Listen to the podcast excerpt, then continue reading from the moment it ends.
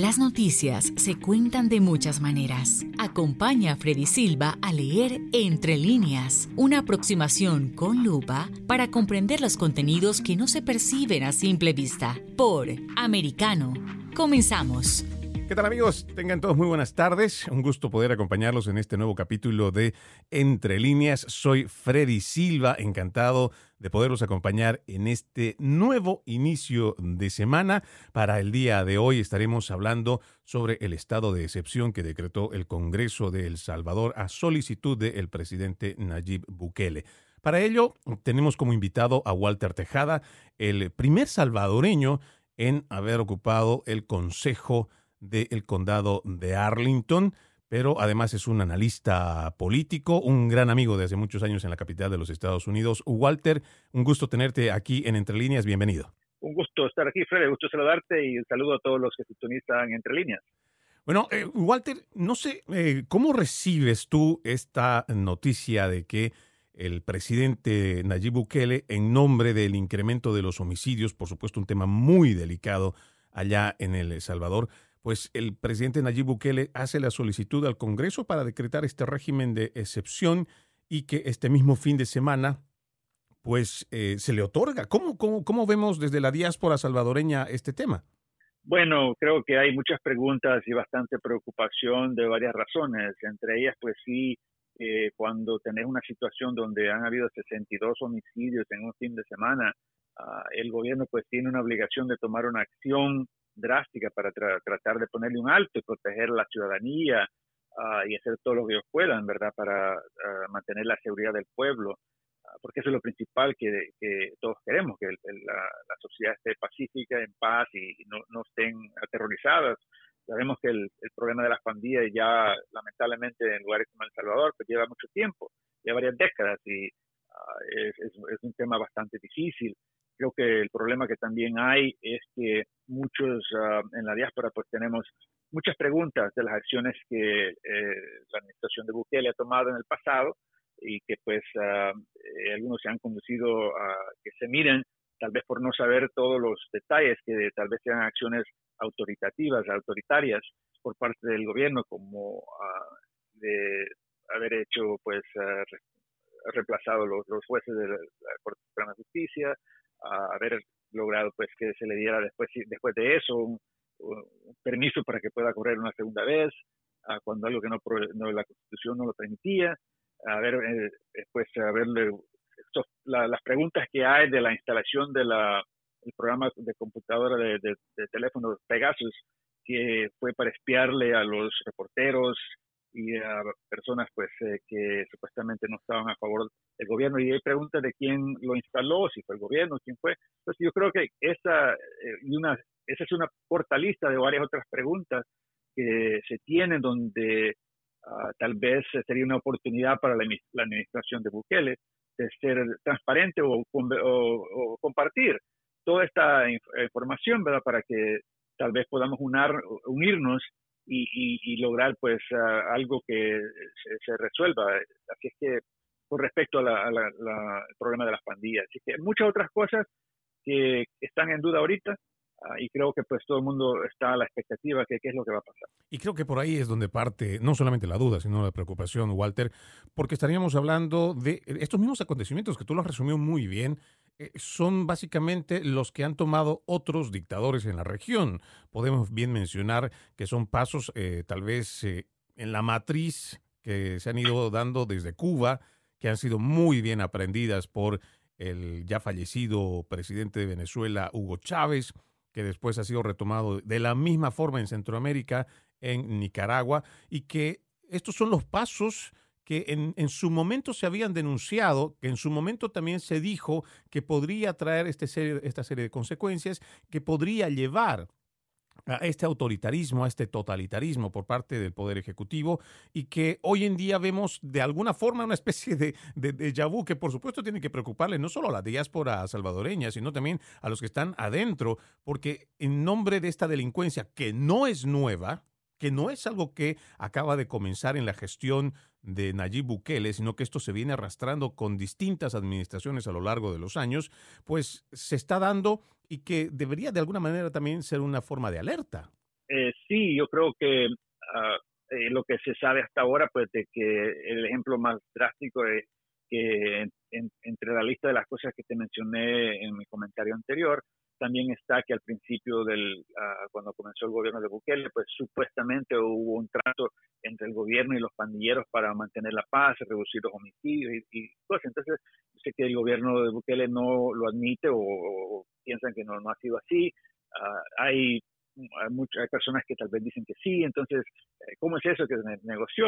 por un lado se entiende que busquen tratar de pues, mantener la paz y todo, y la, lo, que se sospecha ahora, según algunos reportes, de, que uh, este pacto está en duda y que los pandilleros pues, probablemente quieran algo nuevo o diferente, quién sabe, entonces uh, yo creo que por eso es que es una buena oportunidad para la, el gobierno pues, de El Salvador de dar a conocer, particularmente con aquellos en la diáspora que desconocemos los detalles, desconocemos uh, eh, las tácticas, pero sí hemos estado al tanto de ese camino que otras personas, eh, eh, otros personas en, otros países, otros líderes han llevado, que los han conducido al camino de ser dictadores, de oprimir a las personas en sus países, especialmente aquellas que trabajan con organizaciones no gubernamentales, que buscan pues traer fondos de, fuera del país para ayudar a la gente pobre o alguna causa ah, de noble en los países, que muchas veces esos fondos no están en el país. Entonces, yo creo que cuestionar todo eso y reducirle, por ejemplo, la independencia de estas organizaciones sin fines de lucro, ah, y, pues eh, e, eso es un problema grande. También, entonces yo creo que todo esto es parte de la lista y por eso es que eh, si se, creo que si se, da a conocer más información por parte del gobierno, pues tal vez ah, habría una oportunidad de, unidad con las fuerzas no solamente de allá, sino cada uno que, que estamos afuera, que nos interesa lo que sucede en el país y quisiéramos que pues tuviera, las, cosas estuvieran mejorando sin necesidad de usar medidas autoritarias.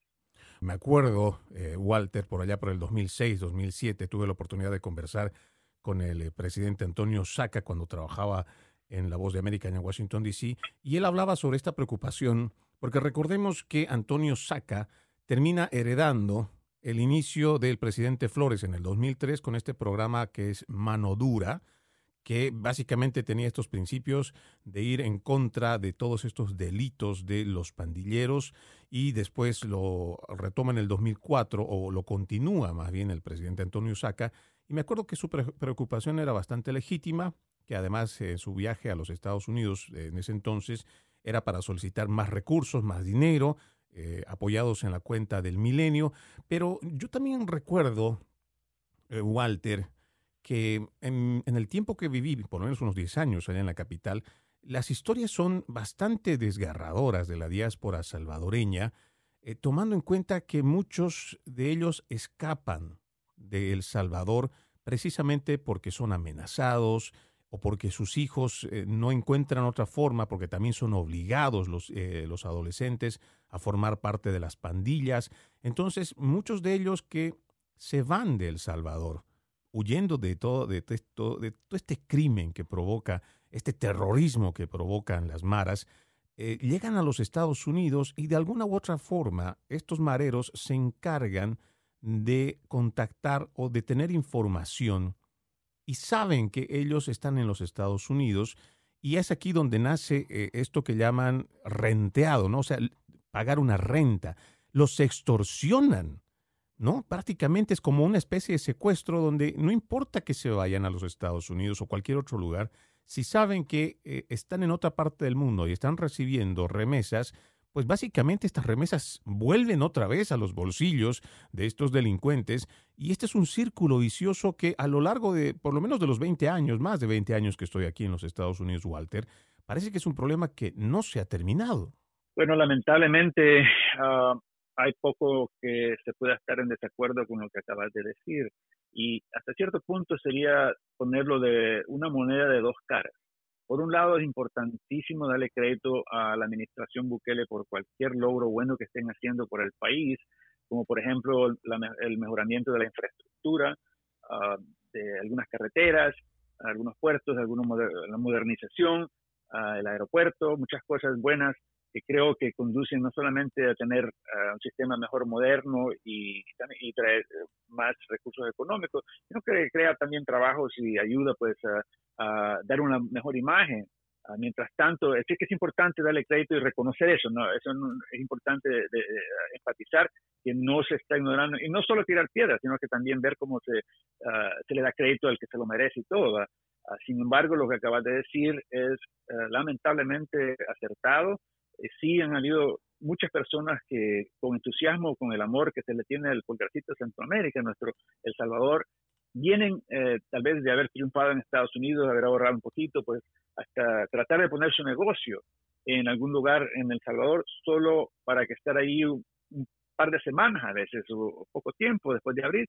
Y entonces eh, pues los mareros llegaron a, a pedirle renta y con ah, comentarios como, por ejemplo, saben dónde va la hija de tal persona a la escuela, saben dónde está fulano de otro familiar. Entonces, mucha gente pues lo que ha hecho es cerrar y no invertir ahí en esos lugares, se, regresan, se van para otros lugares, han habido algunas desgracias donde han, ocurrido tragedias. Entonces, todo eso es malo para el país, todo eso es malo para ah, la economía, para la, la, creación de trabajos y todo. Entonces, ah, yo creo que ese es un verdadero vicio malísimo eh, que, de alguna manera de alguna manera quisiéramos que se rompiera, que no continuara de esta manera, ¿verdad? Así es que por eso es que eh, hay en la diáspora, yo diría que, y estoy dando mi opinión personal, no estoy hablando en nombre de la diáspora, ah, sin embargo creo que habemos algunos que tenemos esta preocupación y que quisiéramos ayudar, tenemos intención de ayudar, tenemos intención de invertir, pero tenemos ese titubeo de que pues ah, eh, la, el, terrorismo de los pandilleros pues da bastante ah, titubeo a tomar ese paso y, y pues eh, y también pues ahora ah, la administración estadounidense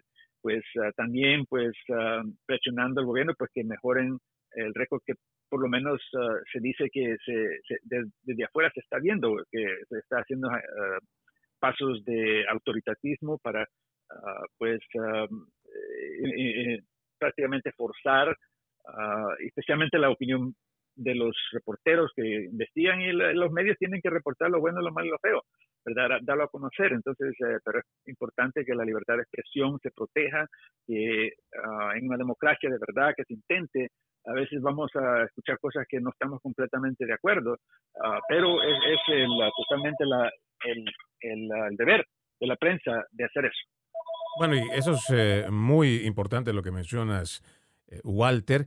Y realmente lo que puedo percibir también en esto es esa, esa preocupación, ¿no? De que la, la gente, por un lado, puede pensar que con esta medida de este estado de excepción podríamos estar hablando que podrían estar eh, pasando a lugares de totalitarismo, como lo habíamos mencionado anteriormente, pero también pues para una situación tan grave como el aumento delictivo, como la cantidad de personas fallecidas por eh, crímenes violentos, por asesinatos, pues entonces uno queda en esa disyuntiva, ¿no? Walter, para medidas eh, para situaciones drásticas, medidas drásticas, pero también parece que las opciones pueden llevarnos a una situación que el remedio podría ser peor que la enfermedad. Y ahora este sí es un análisis bastante profundo que tú haces, Walter, porque tenemos esta situación de eh, las, eh, ¿cómo se llama? De los mareros que van a, eh, como lo han hecho hace mucho tiempo, como vienen haciéndolo desde hace mucho tiempo, cuando se ven perseguidos, cuando se ven acosados con este tipo de medidas, ya lo, ya lo hemos mencionado, el plan mano dura, el plan super mano dura que viene desde hace por lo menos unos 20 años y que ellos salen a los, a los otros países de Centroamérica, se refugian en otros eh, lugares fuera del Salvador, pasa este tiempo y después otra vez regresan para seguir delinquiendo. Entonces, eh, realmente, ¿cómo podría ver o qué seguridad podría tener la diáspora salvadoreña también afuera, como adentro en, eh, en El Salvador, para ver con buenos ojos este, este plan? Bueno, mira, es una plática larga, ¿verdad? Pero creo que alguna de las, ah, de las posibilidades es de que ah, en el mundo de la de, las, de las pandillas ah, y, a veces hay unos modelos que han, funcionado en Estados Unidos, y, pero tal vez no se comparan con otra sociedad. Aquí hemos tenido medidas de, de anticiparse, de tomar prevención, medidas preventivas para involucrar jóvenes a diferentes cosas, enseñarles tareas, trabajos para que desarrollen sus carreras.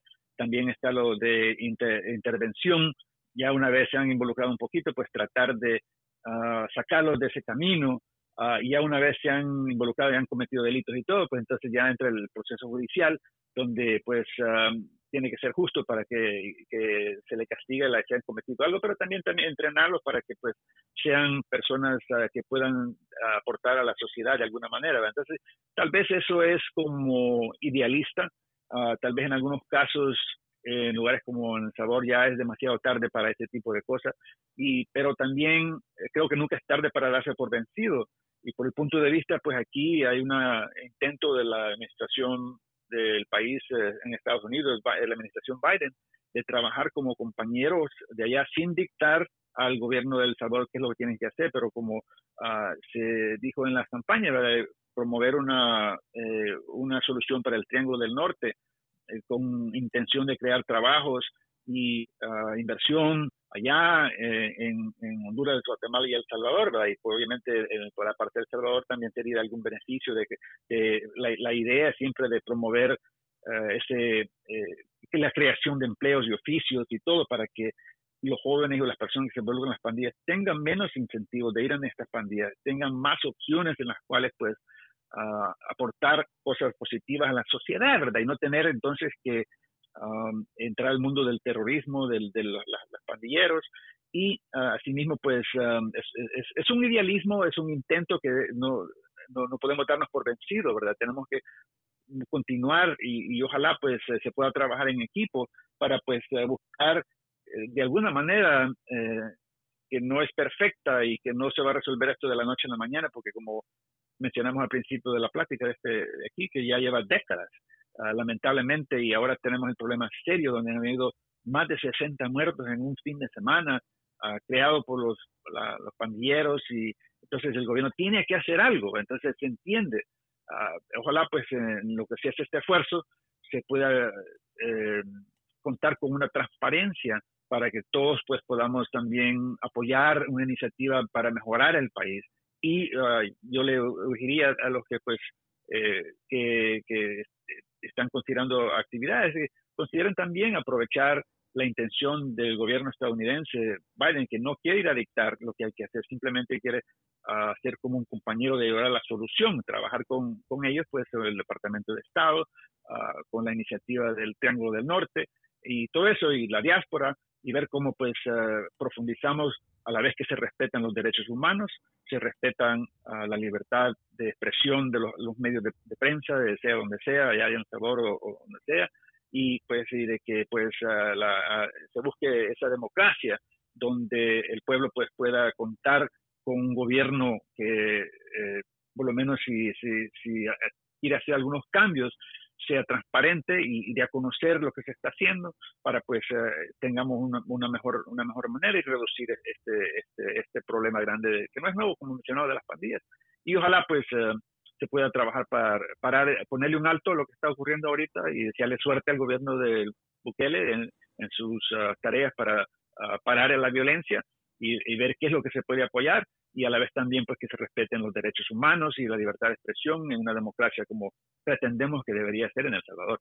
Y seguramente va a ser un tema bastante complicado también para esta administración, puesto que el Departamento del Tesoro de Estados Unidos, eh, y esto es un reporte de elsalvador.com el 8 de diciembre del año pasado, hace unos meses nada más, pues eh, dijo que el gobierno dio a pandillas beneficios económicos y recibió ayuda electoral, esto según el mismo Departamento del Tesoro. Creo, Walter, entiendo que tú ya debes eh, continuar con tus actividades, te quedo muy, pero muy agradecido que hayas atendido estos minutos para el programa Entre Líneas. Walter Tejada es el primer salvadoreño en ocupar un cargo en el Consejo del Condado de Arlington en el estado de Virginia, además analista político, también eh, partidario del eh, Partido Demócrata. Realmente un gusto tenerte con nosotros, eh, Walter, un fuerte abrazo. Bueno, un gusto saludarlos uh, y como mencionaba de nuevo, pues uh, sí, ojalá se resuelvan estas situaciones, poner un alto a la violencia y desearle suerte al gobierno de Bukele en sus tareas.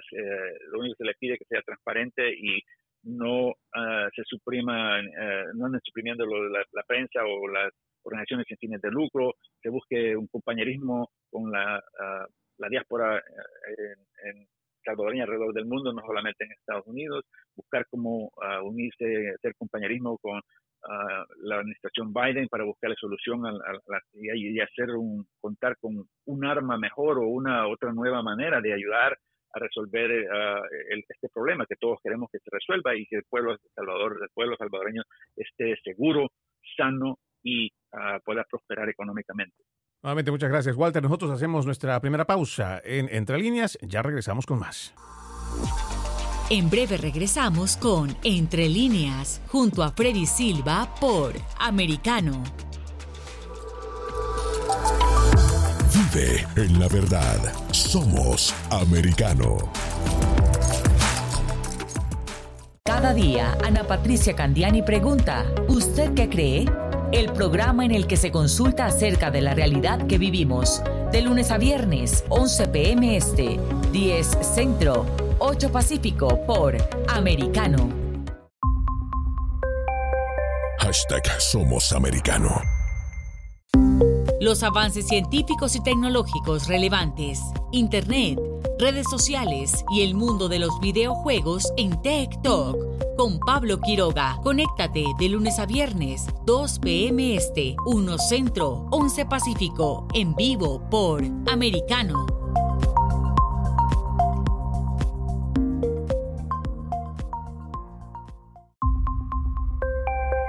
Hashtag Somos Americano. Noticias e información del acontecer de nuestra región con sabor caribeño. Acompaña a Diulca Pérez e infórmate de lunes a viernes en vivo 9 a.m. Este, 8 Centro, 6 Pacífico por Americano.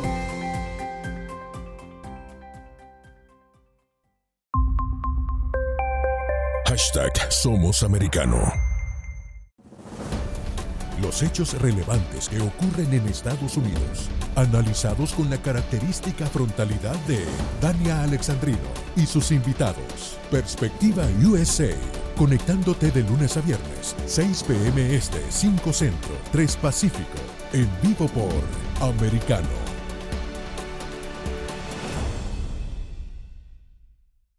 Siempre en la verdad, somos americano. Estamos de vuelta con Entre líneas, junto a Freddy Silva por Americano. Gracias por continuar con Entre líneas. Seguimos hablando sobre este estado de excepción solicitado por parte del presidente de El Salvador, Nayib Bukele, y que ha sido aprobado por el Congreso de esa nación. Veamos qué es lo que dice la Constitución con respecto a estos estados de excepción, porque se establece solo en casos de guerra, invasión del territorio, rebelión, sedición, catástrofe, epidemia y otra calamidad general o de graves perturbaciones del orden público. Ahora, con este estado de excepción se suspenden las garantías constitucionales de la libertad de asociación, derecho de defensa, al plazo de detención administrativa y a la inviolabilidad de la correspondencia y las telecomunicaciones, esto según la misma Constitución. Ahora, por eso es que existe mucha preocupación por quienes están dentro y fuera, porque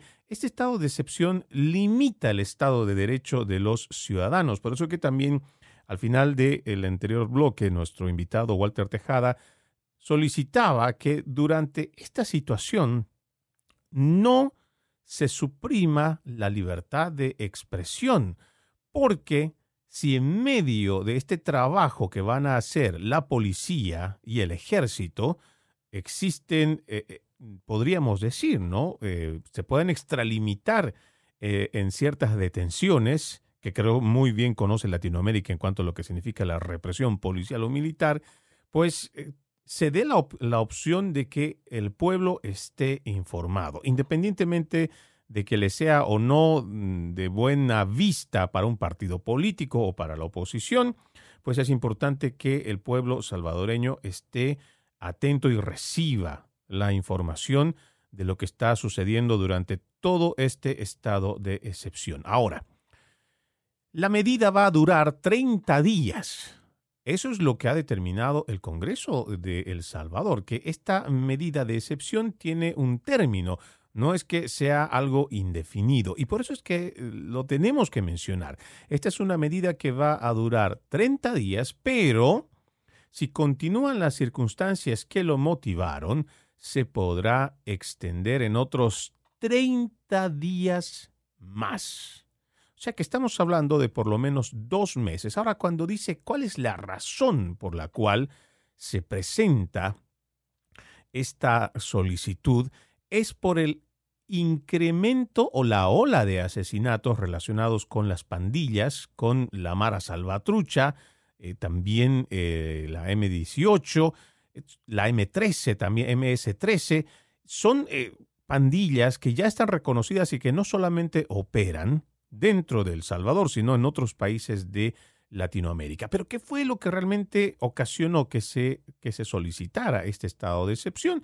Pues la pasada semana se registró solamente el viernes 14 homicidios, 14 asesinatos, mientras que el sábado alcanzó el nivel más violento en lo que va del año con 62 homicidios en 12 de los 14 departamentos de El Salvador, que es un nivel de violencia que no se había visto en mucho tiempo. Porque vamos eh, viendo un poco de las cifras, ¿no? El mes de febrero del 2022 se registraron 79 homicidios en el mes de febrero, pero cuando hablamos de una sola fecha, de un solo día, como fue el pasado sábado, alcanzar a 62 prácticamente es un 80% de lo que se había registrado en todo un año, pues son cifras que realmente alarman. Ahora, ¿qué es lo que dice la Policía Nacional? La Policía Nacional Civil, pues ellos reportaron que capturaron al menos cinco cabecillas de la Mara Salvatrucha MS-13, a quienes señalan como los responsables de ordenar el incremento de homicidios. Y esos son eh, entre las causas, ¿no? Y creo que es importante mencionar siempre este hecho porque cuando hablamos de niveles de violencia de esta magnitud, y por eso también se comentaba en el anterior bloque, que ante medidas excepcionales, pues también eh, respuestas excepcionales, o por lo menos eso parece que fuera la lógica.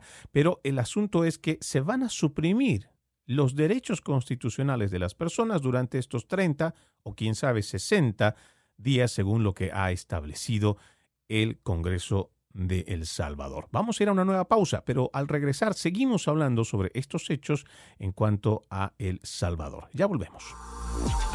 En breve regresamos con Entre líneas, junto a Freddy Silva por Americano. Siempre en el saber. Vive en la verdad. Somos Americano. Isabel Cuervo y su equipo indagan y rastrean los hechos para ofrecer una mirada profunda a las noticias, sus causas y consecuencias. Periodismo de investigación. Cada sábado, 7 p.m. Este, 6 Centro, 4 Pacífico, por Americano. De la mano de la reconocida periodista Rocío López Real, los conservadores españoles en el exterior podrán mantenerse informados de los últimos acontecimientos censurados por la mayor parte de los medios subvencionados por la actual administración. Escúchanos cada fin de semana. Más voz, cada sábado, 1 p.m. Este, 12 Centro, 10 Pacífico, por Americano. Hashtag Siempre Americano. El análisis experto de Fernando Londoño cada día en La Hora de la Verdad. Conversaciones que ayudan a contextualizar los sucesos en la región. Conéctate de lunes a viernes, 1 p.m. Este, 12 Centro, 10 Pacífico, en vivo por Americano.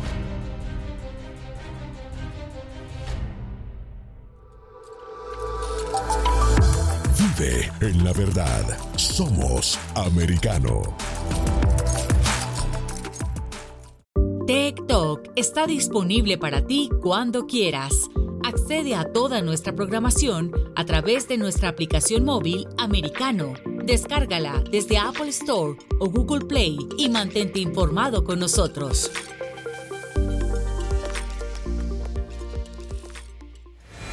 Hashtag Siempre Americano. Estamos de vuelta con Entre líneas, junto a Freddy Silva por Americano. Gracias por continuar con su programa Entre líneas por Americano. Y no se olviden que pueden escucharnos a través de la página en el internet en www.americanomedia.com, ¿sí?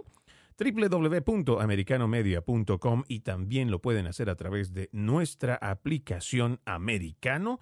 Usted lo puede descargar desde, desde la plataforma para Apple y también para Android en Google Play, Google Store. Vamos a continuar hablando sobre este tema de El Salvador y el estado de excepción que decreta el Congreso, de, Congreso salvadoreño a solicitud del presidente Nayib Bukele. Y vamos a entrar en detalle, pero primero escuchemos el reporte de nuestro compañero Mario Pacheco al respecto. Este es un informe especial para Americano Media sobre el estallido de la delincuencia en El Salvador, que culminó con la declaratoria del estado de excepción este domingo por la madrugada. Soy Mario Pacheco y aquí les presento el detalle de lo sucedido. Parecía una semana relativamente tranquila para el presidente Bukele ya que se había reunido y había compartido su visión sobre la bitcoinización en el país con el empresario mexicano Ricardo Salinas Pliego, muy publicitado por todos los medios gubernamentales. Sin embargo, la tarde del viernes 25 las alarmas comenzaron a sonar. Circulaba una supuesta nota de la pandilla MS-13, organización criminal de las más peligrosas del país, donde supuestamente se había advertido que ellos habían abierto las válvulas a todas las ranflas del país, que en nuestro lenguaje significa que podían proceder a cometer homicidios abiertamente en todo el territorio salvadoreño. Rápidamente, la misma policía comenzó a reportar personas asesinadas, sobre todo en el centro del país, lo que incrementó para la mañana del sábado 26 de marzo y que a las 9 de la noche de ese mismo día sumaba más de 70 personas asesinadas entre el viernes y el sábado, cifra jamás vista en la historia delincuencial de las pandillas en El Salvador, lo que hacía sospechar que algo había salido mal, por lo que algunos creen es una relación entre el Estado salvadoreño y las pandillas. El presidente Bukele convocó de emergencia a su gabinete de seguridad para valorar las acciones. Más allá de la fotografía publicada por el mismo gobierno donde aparecía el presidente reunido con los ministros de Defensa y Seguridad, el director de la Policía Nacional Civil y el fiscal general de la República, no se supo lo abordado en dicha reunión. Hasta unas horas más tarde, cuando a eso de las 6 de la tarde del sábado el presidente, a través de Twitter, solicitó a la Asamblea Legislativa de contundente mayoría oficialista aprobar un régimen de excepción al artículo 29 de la Constitución salvadoreña que restringe algunos derechos fundamentales de los ciudadanos. Varios de sus diputados rápidamente apoyaron la iniciativa del presidente a través de redes sociales y comenzaron a llegar a la Asamblea Legislativa. William Soriano, uno de sus legisladores y que pertenece al partido del presidente Nuevas Ideas, expresaba así su apoyo a la propuesta. Excelentes decisiones y tiene excelentes resultados. Y nosotros desde la Asamblea Legislativa vamos a garantizar que los resultados se sigan manteniendo. Es importante, es importante salvaguardar la vida de todos los salvadoreños y no vamos a permitir que este flagelo de las pandillas siga siga de esta forma. Un régimen de excepción no puede dar lugar a abusos de poder. Yo creo que aquí lo que hay que comprender es que estamos buscando proteger a los salvadoreños. Independientemente de eso, independientemente de la motivación, ¿puede dar o no puede dar lugar a abusos de poder? No, cuando las cosas se hacen bien, cuando vos tenés la idea clara de que querés proteger al pueblo salvadoreño, ante todo, porque un Estado debe cuidar y salvaguardar la vida de sus ciudadanos siempre y nosotros vamos a tomar las medidas que creamos correspondientes para hacerlo y para lograrlo. Durante la cuarentena pasó, ¿no? Durante la cuarentena pasó, ¿no? Tuvimos buenos resultados en la cuarentena. Cerca de la medianoche daba inicio la sesión plenaria y como punto único se abordaría la aprobación del estado de excepción que fue rápidamente respaldado por los diputados afines al presidente Bukele, tal como lo expresa el presidente de este órgano de Estado, Ernesto Castro con 13 diputados ausentes, cero votos en contra, cuatro abstenciones y 67 votos a favor, queda aprobado el proyecto de decreto que contiene régimen de excepción. ¿Pero qué significa el régimen de excepción? Y cuál será su impacto en la población salvadoreña. Lo explica el diputado opositor del partido Arena, René Portillo Cuadra, aunque advierte que esto significa que los planes de seguridad del gobierno han fracasado. Esta mañana el régimen de excepción que se aprueba básicamente restringe cuatro derechos fundamentales regulados en la Constitución de la República, como es el derecho de libre asociación y reunión, el derecho de intervención a las telecomunicaciones, la ampliación de la detención administrativa y también el tema que tiene que ver con eh, los plazos, eh, básicamente de las detenciones y la asistencia de defensor. Este régimen de excepción es importante pero insuficiente en este momento. Nosotros vamos a acompañar la votación porque estamos convencidos que actualmente existe una grave perturbación del orden público a nivel nacional. Se le fue de las manos el problema territorial de las pandillas al gobierno y ahora recurre como último recurso a conculcar derechos fundamentales de toda la población. Igualmente creemos que se le ha dado al gobierno desde la legislatura pasada todos los recursos económicos, más de 700 millones de dólares en el plan control territorial, que a todas luces el mismo decreto dice de que es insuficiente y ha fallado. Por lo tanto, instamos al gobierno a que también implemente programas de reinserción para que las pandillas puedan tener una forma de cómo renunciar a esta operatividad y a esta situación al margen de la ley. Ante esto, el presidente Bukele siempre en su cuenta de Twitter aseguró que este régimen de excepción no afectará servicios religiosos, eventos deportivos, comercios ni estudios en general. Quiere decir que se pueden seguir realizando normalmente. Sin embargo, este domingo se han realizado cateos en varias residencias, registros a civiles y aún así se siguen reportando homicidios. Este fue un informe exclusivo para Americano Media desde El Salvador. Soy Mario Pacheco y continuamos con el análisis. Gracias por ese completo informe, Mario, desde El Salvador. Y pues lo decía muy bien. Creo que aquí el presidente Nayib Bukele se comunica con sus, eh, con su población y lo hace a través de su cuenta de Twitter la mayor parte del tiempo. Y si nos vamos fijando, lo invito también a que usted pueda hacer una revisión, si es que tiene la oportunidad de ver en Twitter la cuenta de Nayib Bukele, que es una cuenta certificada, pues él primero ya eh, muestra los, entre comillas, frutos de este estado de excepción y hace eh, referencia eh, con respecto a la publicación que hace la Policía Nacional Civil de El Salvador, donde muestra una fotografía donde tiene y, y, viene con la noticia, o el titular más bien, presentamos a más de 40 pandilleros de un total de 576 capturados por el alza de asesinatos, como una muestra de las operaciones realizadas desde ayer a nivel nacional. Esto está, eh, como le digo, sacado, ahora mismo estoy leyendo de la, eh, de la página oficial de la Policía Nacional Civil de El Salvador y que es presentado por el presidente Nayib Bukele. Ahora, si ustedes em, pues eh, van viendo esta cuenta, Nayib Bukele va haciendo, después de que se decrete este estado de excepción, a lo largo de las horas, por lo menos las primeras 24 horas que ya han pasado o que están por, por pasar, pues él directamente hace sus publicaciones a través de su cuenta, porque no ha dado declaraciones, hasta donde entendemos no lo ha hecho a través de la prensa, pero él hace, hace este tipo de comentarios. Dice, ¿y si la comunidad internacional está preocupada por sus angelitos, asumimos refiriéndose a los pandilleros, vengan y tráiganles comida, porque yo no le quitaré presupuesto a las escuelas para darle de comer a estos terroristas. Vamos a racionar la misma comida que se da ahora y de ahí comerán los nuevos también. Esta es una de las publicaciones que hace eh, el presidente Bukele, pero también hay eh, muchas otras que usted puede ir eh, viendo en, su cuenta misma.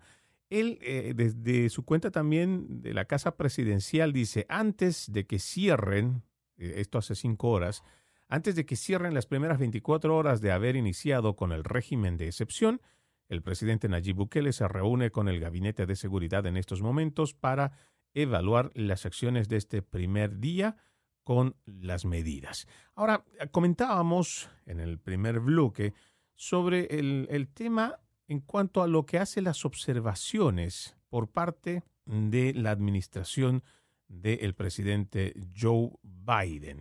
Sí, y es precisamente el presidente Joe Biden quien, mediante el Departamento del Tesoro, es que da una, un informe que es bastante preocupante, sino además muy revelador, que es importante que nosotros demos a conocer para que la gente sepa en eh, cómo es que eh, también están las relaciones en cuanto a las relaciones bilaterales entre Estados Unidos y El Salvador en cuanto a esta eh, problemática tan grave, porque no nos olvidemos que este problema de las pandillas no solo está circunscrito en El Salvador, sino que se extiende por otros países de Centroamérica, pero incluso llega aquí a los Estados Unidos y por eso es de tremenda preocupación. Permítanme leer entre líneas este artículo que ya lo había comentado al principio de el primer bloque con nuestro invitado Walter Tejada y hace referencia a este reporte que hace el Departamento del Tesoro de los Estados Unidos,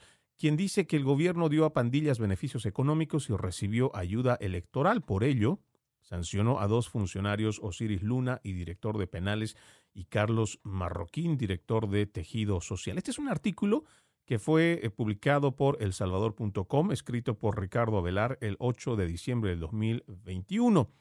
Y dice, el gobierno certificó, el gobierno de los Estados Unidos certificó lo que investigaciones periodísticas, documentos del gobierno salvadoreño y expertos en seguridad han apuntado que ha existido una negociación de la administración del presidente Nayib Bukele y las pandillas MS-13 y Barrio 18. Así es como eh, se redacta este artículo, donde también dice, con ello dejó por sentado que estos han utilizado en negociaciones con estos grupos criminales. En Estados Unidos, la Mara Salvatrucha, MS-13, está designada como una organización criminal transnacional desde el 2012 y este país contempla sanciones especiales a funcionarios o individuos vinculados a organizaciones designadas bajo esta categoría del Departamento del Tesoro.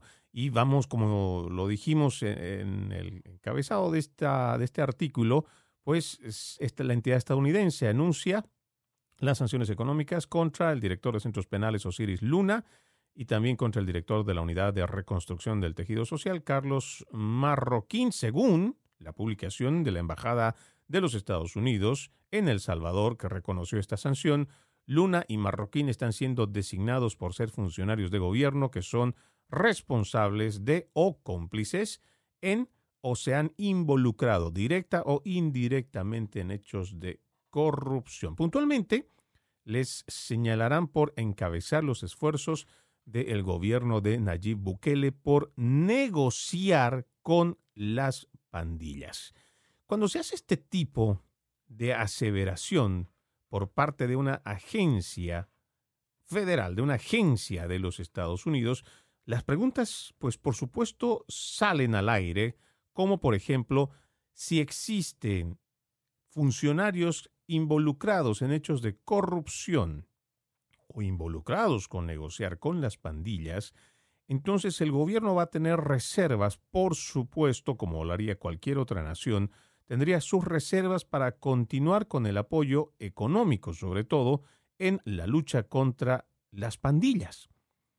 A lo que no ha tenido una respuesta, por lo menos no una que salga por parte del de el gobierno del presidente Nayib, Bukele, que no solamente contrarreste, sino que además eh, traiga consigo hechos documentados, pruebas que vayan a negar o por lo menos vayan a desmentir esta acusación que plantea el Departamento del Tesoro. Ahora, si vamos eh, un poquito más, eh, saltando unos, unos párrafos de este artículo, dice, Asimismo, añade que la MS-13 ha sido designada por su participación en graves actividades delictivas transnacionales, entre las que incluye tráfico de drogas y personas, así como extorsión, asesinatos, secuestro y delitos migratorios, entre otros hechos ilícitos. Y entra todavía en más detalle este informe porque dice, Osiris Luna,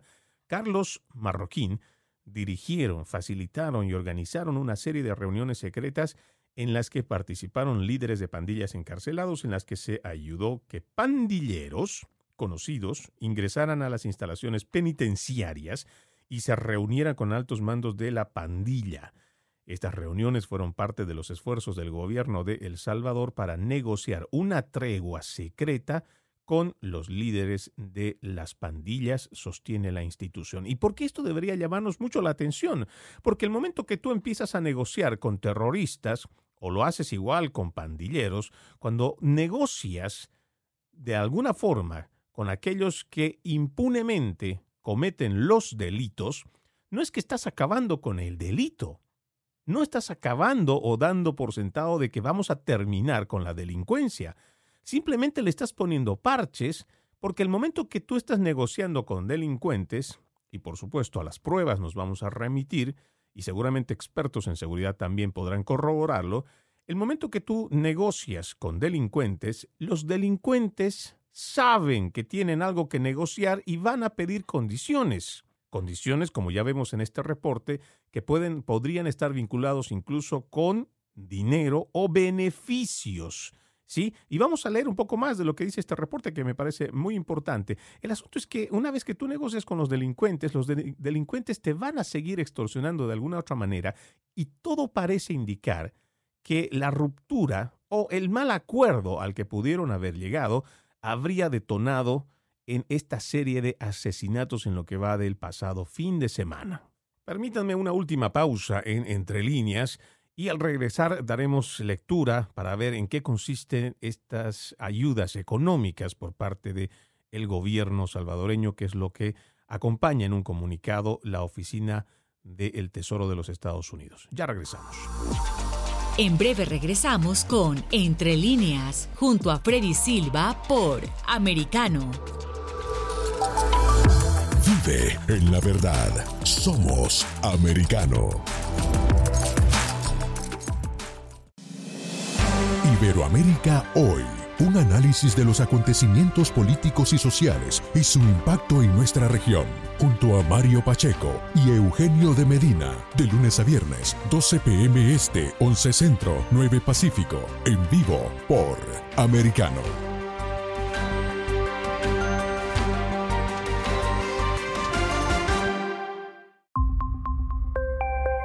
Hashtag Somos Americano. Freddy Silva te ayuda a entender las noticias más allá de lo que expresamente está escrito o dicho. Entre líneas, de lunes a viernes, 3 p.m. Este, 2 Centro, 12 Pacífico, en vivo por Americano. Willy Lora y Dani Alexandrino te invitan a su tertulia semanal, seria pero con un toque distendido, para revisar los temas destacados de la semana. El Antídoto Rojo Extra cada sábado, 9 pm este, 8 centro, 6 pacífico por Americano. Un repaso por la historia, cultura y gastronomía que mantiene unida a Latinoamérica y España, junto a Antonio Moreno, cada sábado, conociendo nuestra América. 8 pm este, 7 centro, 5 pacífico por Americano. Hashtag siempre americano. El antídoto rojo extra está disponible para ti cuando quieras. Accede a toda nuestra programación a través de nuestra aplicación móvil americano. Descárgala desde Apple Store o Google Play y mantente informado con nosotros. Los hechos relevantes que ocurren en Estados Unidos, analizados con la característica frontalidad de Dania Alexandrino y sus invitados. Perspectiva USA conectándote de lunes a viernes, 6 p.m. Este, 5 Centro, 3 Pacífico, en vivo por Americano.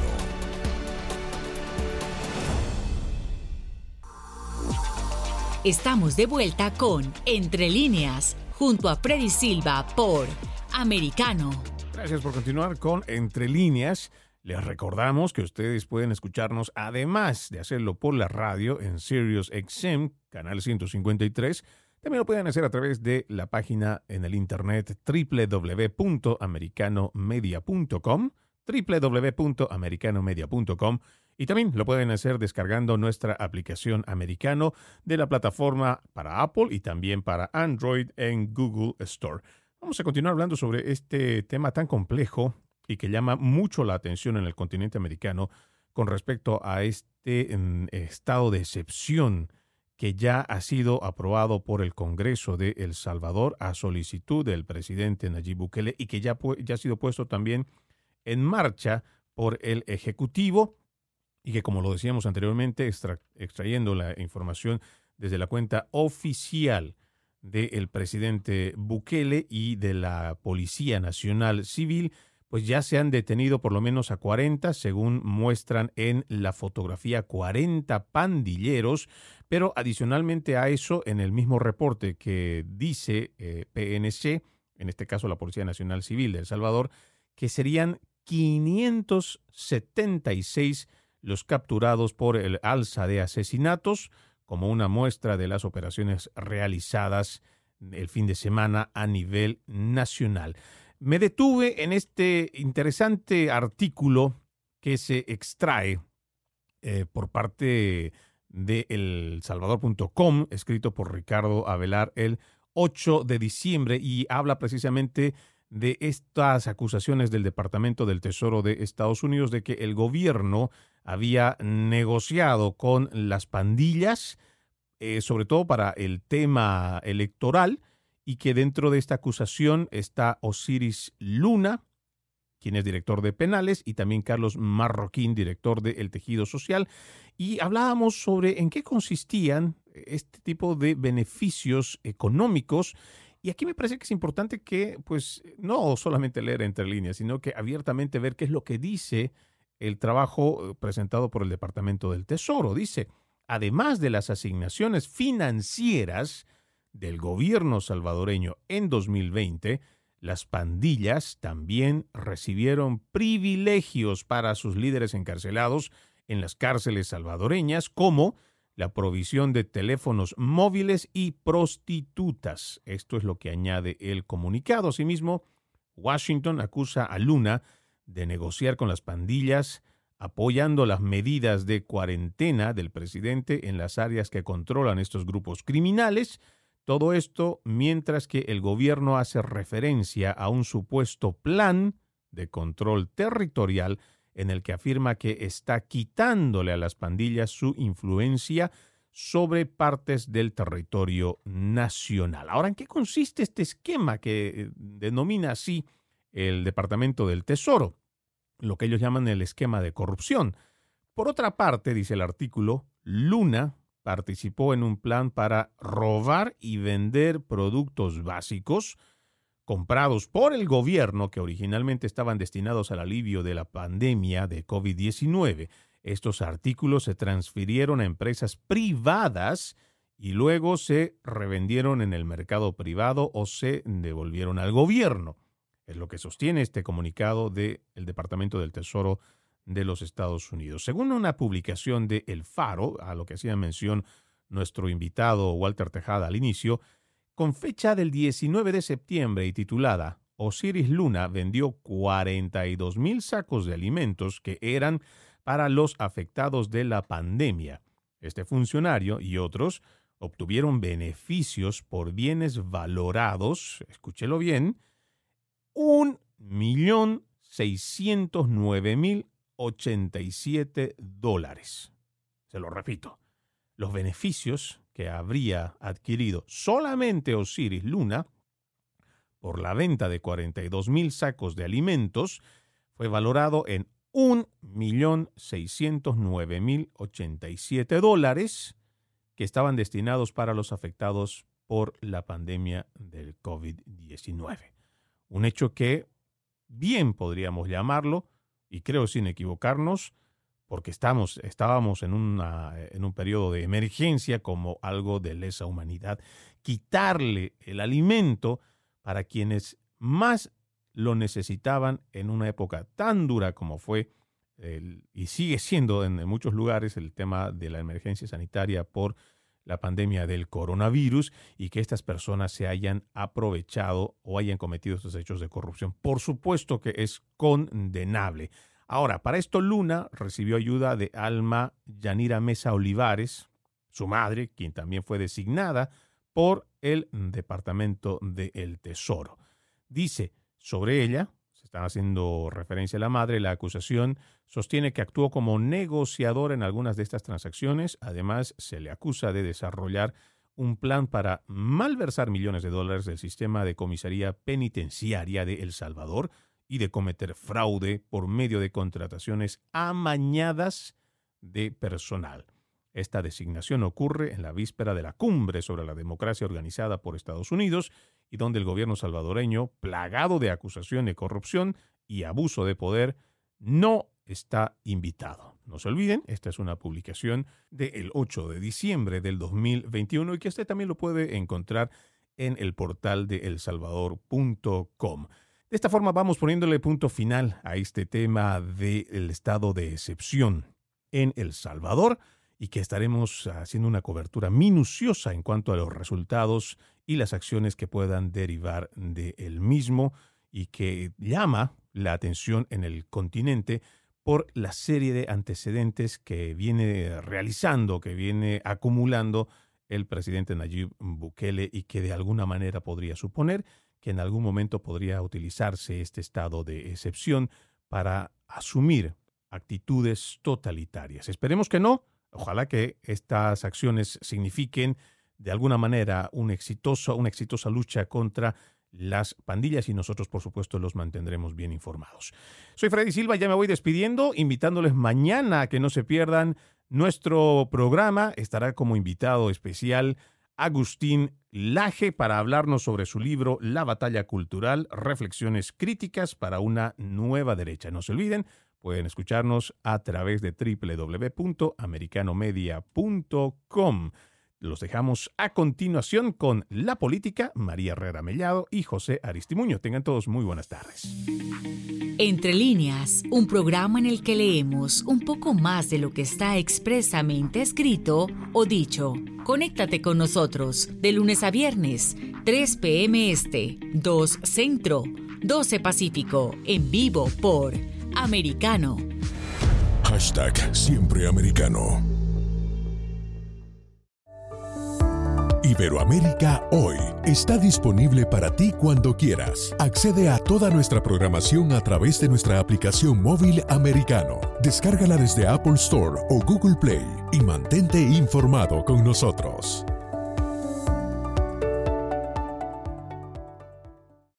Hashtag La Verdad en Americano. Así está el mundo. Está disponible para ti cuando quieras. Accede a toda nuestra programación a través de nuestra aplicación móvil americano. Descárgala desde Apple Store o Google Play y mantente informado con nosotros.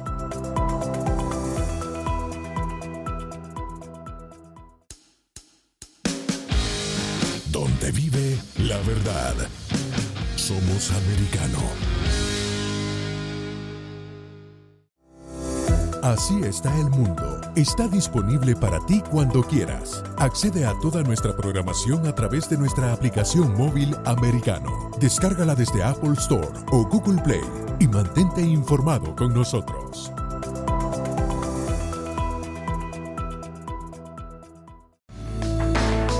Donde se habla con la verdad. Somos americano.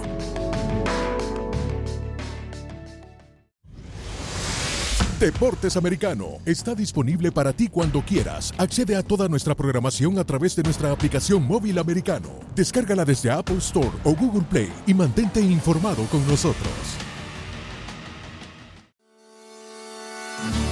Donde está la verdad, siempre americano.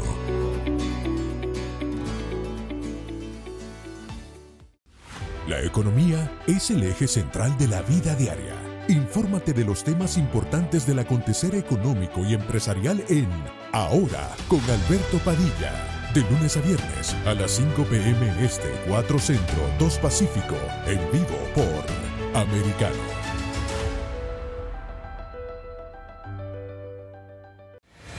Hashtag Siempre Americano. Hashtag Somos Americano.